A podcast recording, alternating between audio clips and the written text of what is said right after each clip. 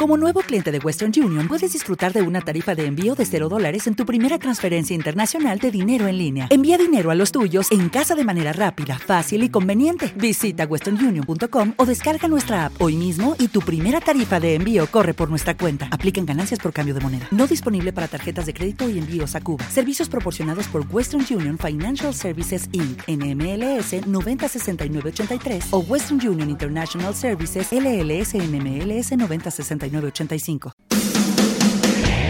la revista musical de la señal del rock está de regreso. Continuamos girando por nuestro mundo. WKM.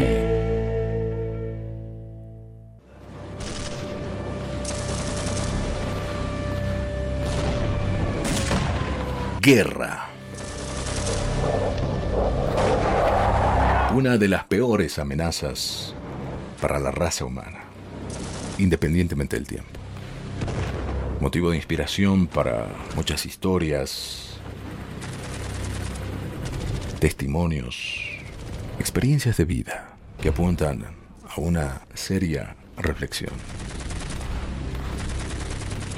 En ese contexto, War es el tercer álbum de esta banda irlandesa U2.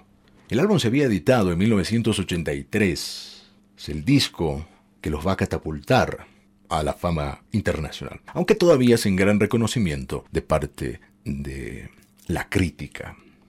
Contadas son las bandas en la historia de la música que se pronuncian tanto sobre problemas sociales como lo han hecho los YouTube. Incluso, y por supuesto que es válido, el frontman de esta banda puede que sea uno de los más activos en torno a este tema y que lo hizo a lo largo de su carrera profesional y personal. En el año 1982, una joven banda de la República de Irlanda, ya con dos álbumes en su haber, se encontraba en Dublín para grabar su tercera placa discográfica, y estos señores comenzaron a dominar las listas en aquella década, y son por supuesto nuestros invitados, los YouTube. Llegó 1983 y en febrero se lanzó el material, aunque el primer adelanto llegó el 1 de enero de aquel entonces con la canción New Year's Day. Para ese momento, con un año complicado detrás, la banda sentía que alguien en la industria de la música debía hablar con fuerza sobre los diversos conflictos bélicos que pasaban en el mundo.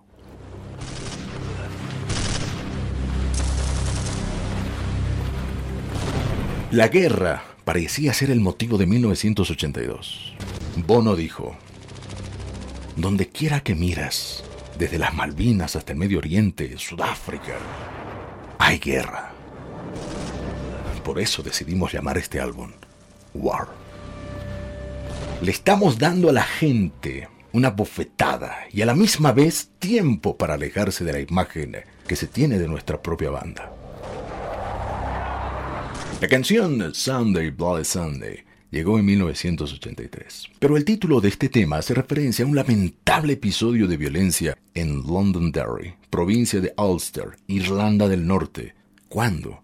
1972. Diez años atrás, desde el contexto que estamos recreando. A principios de aquel año, el ejército británico se había apoderado de esa ciudad norirlandesa misma que históricamente se había mantenido a distancia de las órdenes del imperio de Gran Bretaña.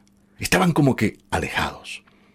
En ese sentido, el primer ministro británico, Ted Heath, como apunta National Geographic, tenía una misión, y esta misión era muy clara para este ministro británico, llevar la ley de su majestad a la población de Derry. Para contextualizar eh, brevemente, en aquella época el país se encontraba dividido entre un sector de gente que quería mantener lazos con el Reino Unido, quienes eran los protestantes, y otro que buscaba la independencia, un sector minoritario, católico. Pues bien, tal día como hoy, 30 de enero 1972, los separatistas, independentistas, habían convocado una protesta a través de la Asociación de los Derechos Civiles de Irlanda del Norte pero la corona británica debía mantener el orden a su peculiar manera. Cerca de 15.000 personas se manifestaban cuando un grupo de paracaidistas encargados de dispersar a la gente abrió fuego.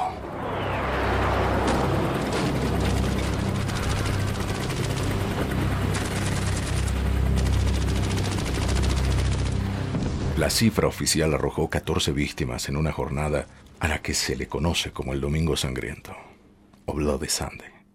Mucho tiempo después de esa masacre, en el año 2010, el gobierno británico, a través del primer eh, ministro David Cameron, reconoció su responsabilidad en un suceso histórico que por medio de la música de esta banda invitada, los U2, intentó cimentar las aspiraciones pacíficas, no solo en esa parte, sino en el mundo entero. A decir del propio Bono, esta no es una canción rebelde. Quizá esa frase se refiere al hecho de que el tema como tal no busca inspirar una especie de rebelión violenta, pero sí una reflexión muy seria. La historia de Sunday, Bloody Sunday, busca la paz en tiempos de violencia. Pero eso no le quita el sentido de que esta canción es una profunda reflexión y es un testimonio de lo que vinieron haciendo Bono y compañía por los derechos humanos poniendo en claro que un hecho sangriento también pudo haber sido el punto de partida para un verdadero cambio en la humanidad.